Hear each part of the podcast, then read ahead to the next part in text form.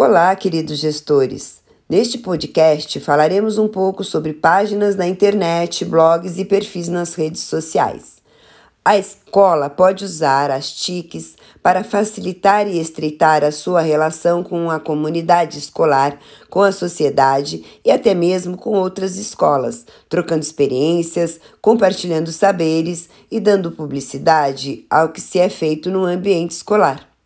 Cada escola bem como cada gestor operacional, pode optar por um estilo de comunicação, desde um perfil em redes sociais como o Instagram e o Facebook, ou grupos no WhatsApp e Telegram, ou mesmo a criação de uma página própria na internet, como um portal de informações ou um pequeno blog.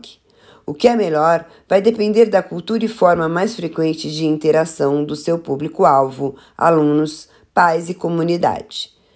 Quais são as diferenças entre cada instrumento?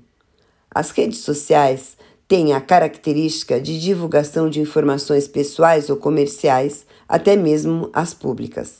Porém, por seu aspecto difuso e fragmentado, diversas postagens ocorrendo ao mesmo tempo, talvez elas sirvam justamente como forma de divulgar a informação ou estabelecer contato com a comunidade. Ter um grupo específico ou espaço específico, página, blog, para cada turma pode facilitar bastante a comunicação.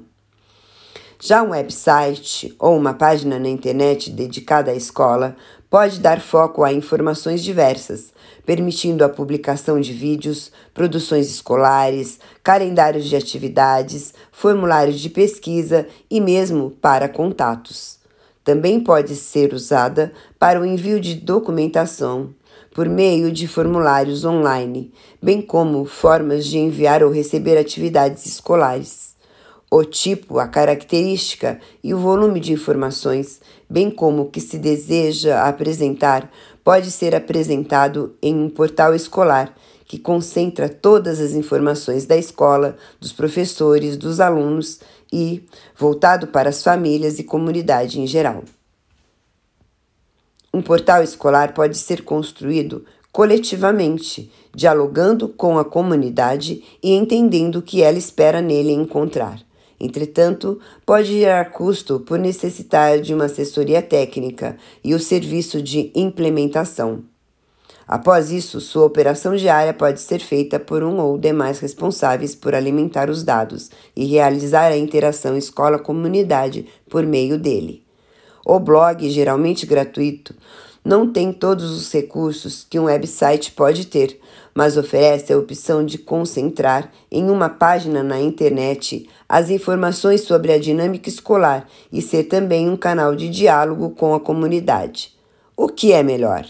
Do ponto de vista prático e institucional, sugere-se a criação de sites, portais ou blogs, partindo da estrutura principal da Secretaria de Educação do município, chegando até a unidade escolar, usando as redes sociais apenas como auxiliares da divulgação de informações específicas da escola.